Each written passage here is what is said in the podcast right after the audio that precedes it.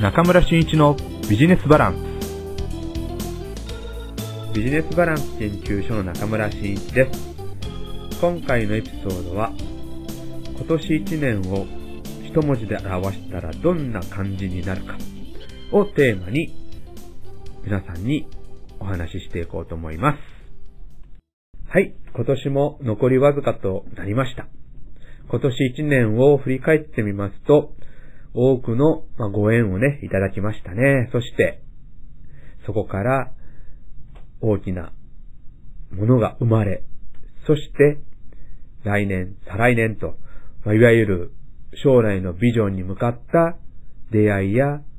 プロジェクト、そういったものが今年きっかけが生まれたという年ではなかったかなというふうに思います。まあ、そこでね、えー、まあ恒例の今年一年を漢字一文字で表したらどういう漢字になるか。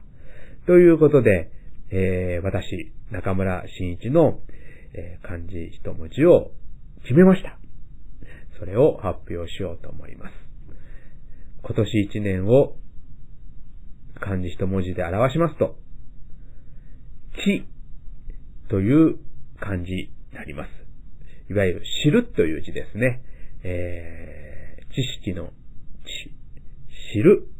これが今年一年をの締めくくるにあたって漢字一文字で表した私の一年間のことだったと思います。じゃあ、なぜこの知るというこの知をね、選んだかっていうのを今からお話ししていこうと思います。2012年がスタートした1月。私の Facebook でまず挙げたことは何かと言いますと、そしてシリーズ的にね、あえて情報をいろいろ挙げていったことを何か何かと言いますと、それは知的資産という言葉、そして知的資産マネジメントを企業に導入していきましょうというような紹介や、えー、それにちなんだセミナーを開催した内容を頻繁に Facebook に上げ、そして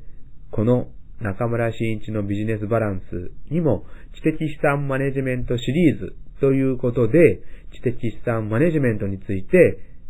エピソードを何度か作りお話ししてきました。まあこれはなぜかと言いますとね、僕はあの、自分がやろう。そして、まあ商品も同じなんですけども、広めていこうと思ったらですね、何度も何度も繰り返して言っていかないと、見せていかないといけないと思うんですね。そうしないと人には伝わらないと。一回だけ言ったり、えー、一回だけ、まあ、広告打ったり、まあ、それだけの情報発信では、さほど効果が生まれない。よほどね、自分、私自体が、まあ、ブランド化された有名人であって、そこから発する一言が大きな影響をもたらす人間であれば、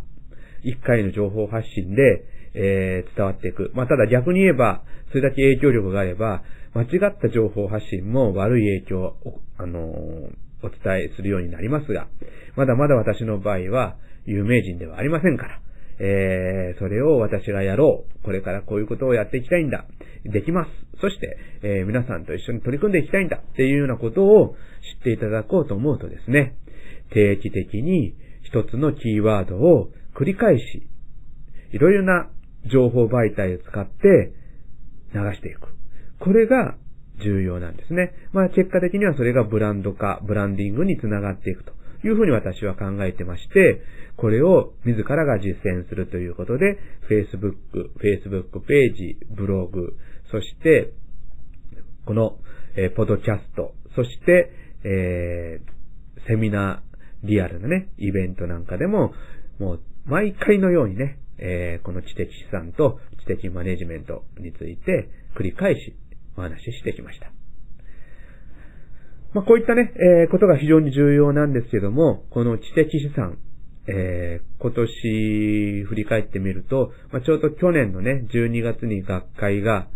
知的資産経営学会がね、誕生し、私も3月に、えー、この学会の、えー、学芸、えー、学術院としてね、えー、まあ、研究者として、え、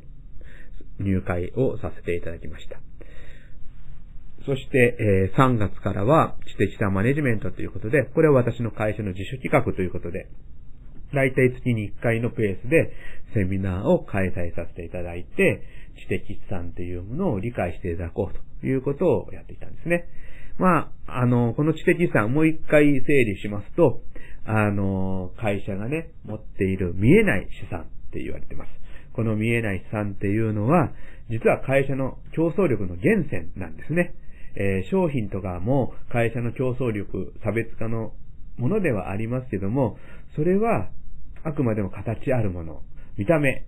機能、そういったもので勝負をしていくと、あっという間に差別化ができないというものがあります。まあ、いわゆるね、そういったものって真似られやすいものがありますね。効果がある、非常に人気があるものっていうのはですね。しかしながら、会社が持っている、この、見えない資産っていうのは、そう簡単には真似ができません。まあ、そのね、こう、部分部分を真似るっていうことはできますけども、会社にはそこには必ず物を生み出すためのプロセスがあります。プロセスやストーリー、そういったものを真似る、そこまではできません。また、そこの真似た部分に関しては、消費者、利用者、市民、そういった形は敏感にわかります。ですので、やっぱり本物とか、えー、自らが作り出していく中での見えない資産のプロセスについては、その当事者しか語れないものがあります。これが会社の非常にね、ファンを作っていったり、パートナーを作っていく源泉なんですね。ですので、この見えない資産と言えるもの、これを知的資産と言えますけれども、これが私は重要だということに、まあ、気がつきましてね、えー、今年はこの知的資産だ、知的資産だというふうに言ってきたわけです。そしてね、あの、よくこのセミナーで知的資産って伝えた後も必ずその後ね、こう、セミナーに参加された方、もしくは、まあ私のポッドキャストを聞かれた方々とお話をした際によく言われるのが、知的財産っていう言葉とね、えー、間違えられるっていうことがあります。この知的財産と知的資産の違いなんですけども、知的財産っていうのはね、えー、知的財産権という法律で守られているような特許、えー、商標、そういったものをうまく活用していこうっていうのが、そこで出てくるノウハウなんかが知的財産なんですけども、えー、知的資産はそれらを、知的財産をね、含めた形で、もっと大掛かりな会社にある見えない資産になります。まあ、例えば、会社が持つ歴史や、えー、伝統、そして、えー、販路ですね。そして、そこが持っている強い顧客、または客層、えー、ノウハウなんかも間違いなくそうですし、えー、そうですね。最近では CSR、社会貢献でどういうことをしているか。まあそういったものや、もちろん、社員さん、人材ですね。その社員さんが持たれている、スタッフが持たれている能力。それも会社の中では非常に貴重な資産になるわけです。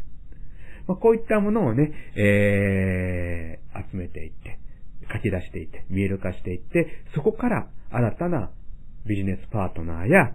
ファンを作っていこうというような、えー、内容のセミナーを多く行ってきました。これを知的資産。そして、これをね、えちょっともう少し形づけて、会社の中にもっと落とし込んでいくということになっていきますと、知的資産報告書っていうのを作りましょうということで作っていきます。私の場合はね、知的資産報告書よりも、まず知的資産をいかに使っていくかという活用の部分にね、着目して、そういった、えー、着目する活動を、えー、様々なセミナーに組み込むということで展開してきたのが今年でした。プラスしてね、えー、今度は知的資産をどう公開していくか。ここがまた大きなポイントになりまして、これを私の場合は Facebook や今の話題のソーシャルメディアを活用しようということをね、えー、多くの方にお伝えしてきたわけです。そして、このソーシャルメディアっていうのは、そこで情報発信することによって、えー、多くのファンも、えー、に知っていただく、まあ、多くの人に知っていただくってことが可能なんですけども、プラスして、リアルなね、情報発信、いわゆる展示会、勉強会、セミナー、場合によってはね、えちっちゃな営業活動、そういった、えー、まあ、ちっちゃなですね、ちゃんとした営業活動なんかで、本当に人に会ってね、伝えていく。まあそういったことのリアルな、えー、もの。これを、あの、人が伝えていく、リアルな人たちが伝えていくということで、えー、人間も情報媒体であるという考え方からリアルメディアって呼んでるんですけども、このソーシャルメディアとリアルメディアを組み合わせた情報発信が大切ですよということを伝えてきました。そこには知的資産を自分たちが持つね、知的資産をこのリアルメディア、ソーシャルメディアで発信していきましょう。というようなこともセミナーなんかでね、またこのポドキャストでお話をしてきたわけです。この二つのメディアを使って発信することによって、結果的にね、マスメディアもその情報をキャッチしてですね、マスメディアからの情報発信も始まるケースも多くありました。そこで、えー、リアルメディア、ソーシャルメディア、そしてマスメディアを使った3つのメディア戦略っていうことも、えー、セミナーの中に組み込んで、知的資産をこの3つのメディアで公開していきましょう。というような、えー、ことをね、伝えていった。これがまた一つの流れにありました。その後ね、えー、やはり、まあこれも私がもう数年前から取り組んでいることなんですけども、知的後輩ですね。これが今年また大きく、こう、開かれたということになりました。知的後輩、まあ、いわゆるコラボレーションを目指していこうということに使う知的後輩のワークショップ、またはプログラム、こういったものを私もね、えー、山口県から飛び出てね、えー、福岡県や、えー、鳥取県の倉吉市、えまたは広島、そういった、え山口県の、え起点にして、まあ、半径、そうですね、え2、300キロになりますか。まあ、いわゆる私で言えば、えー、こう、あの、公共機関を使っていけば、まあ、一泊すれば帰ってくれるようなところでの行動範囲の中で、えー、この知的後輩っていうのを広めていきました。えー、下関市役所で開催されたコラボ発想塾。これも知的後輩のプログラムワークショップを展開し、えー、福岡では福岡ビジネス後輩会、そこから九州ビジネス後輩会っていうのが広がりを見せていってます。えー、北九州でもビジネスマッチング交流会の中でこの知的後輩のワークショップを展開しました。えー、倉吉市の創業セミナーでも知的後輩のプログラムを展開しました。まあ、ここからね、新たな価値の組み合わせによって、新たなビジネス創造をしていこう。知的創造が生まれてくる。イノベーションが生まれてくるという流れを持った後輩っていうのを、実は今年、本当に力を入れて行っていったわけです。そこに参加されたね、方々から今、Facebook を通して、いろいろなご意見や感想をいただいています。おおむね、もう満足されてね、えー、今新しいビジネスが始まりました。新しいビジネスパートナーが見つかりましたというお声をいただいております。この知的後輩、えー、まあ、最終的にはね、11月に大きなイベントを、えー、みんなでやろうということで、高知市ではコラボグランプリ2012というものが開催され、そこでは、えー、本当ね、えー、世界から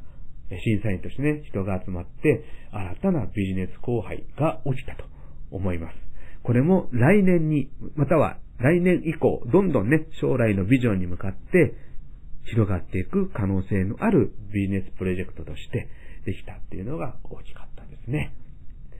えー、そういったビジネス後輩をね、やっていったり、知的後輩をやっていく中で、出てきてくるのが、まあ、そこから連鎖をされていくんですね。勉強会をやろう、交流会をやろう、場合によってはオフ会をやろう。えー、今年私の大きな、えー、取り組みの中にはね、これは仕事も半分、遊びも半分ですけれども、昭和40年会っていうのが立ち上がりました。これは、え、リアルなオフ会と Facebook グループを使ったバーチャルなグループ、そして、え、雑誌昭和40年男っていう雑誌がね、うまくこう組み合わされていって、マスとソーシャルとリアル。まさしくこの3つの組み合わせによる、えー、コミュニケーションのね、アップっていうことができましてね、そこから、まあちっちゃなビジネスが生まれ始めていってます。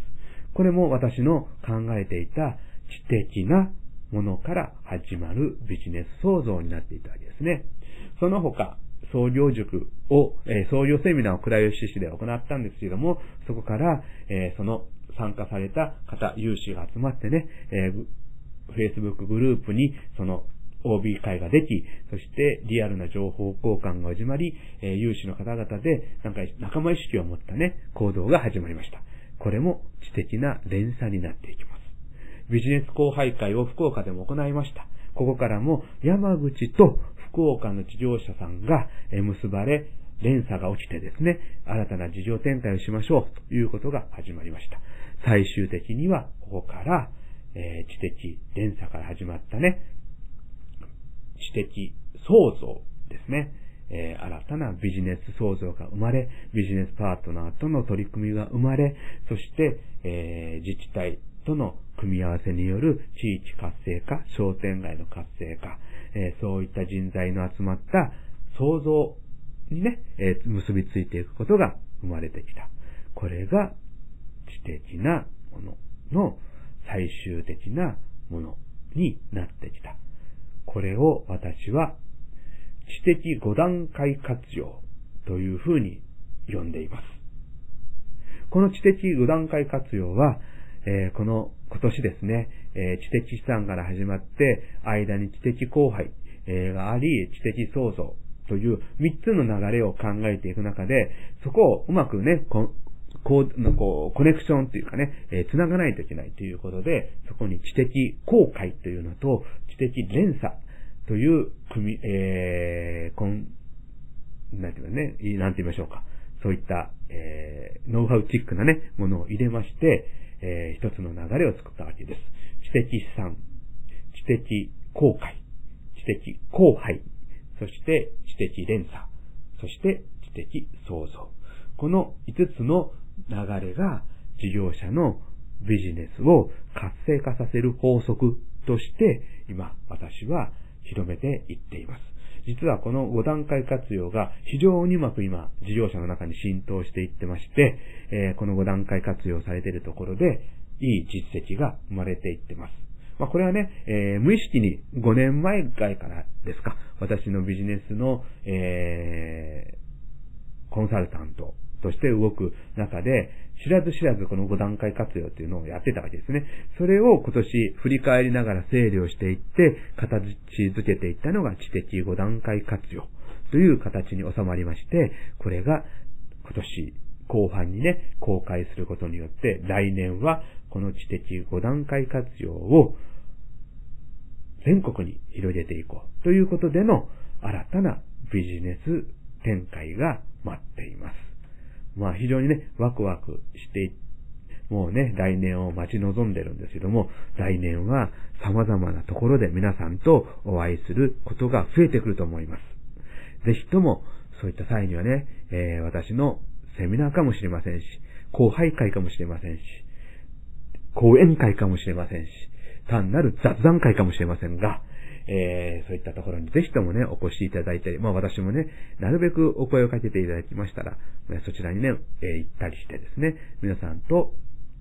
コミュニケーションをとっていけたらいいなと思います。今年を振り返って、私の一年の活動を一文字で感じて表すと、知る、知識、の知ということになって、この今回の中村真一のビジネスバランス、えー、エピソードを終わりたいと思います。えー、次回はいよいよ2012年最後の配信となりますので、またお聞きください。それでは失礼します。ありがとうございました。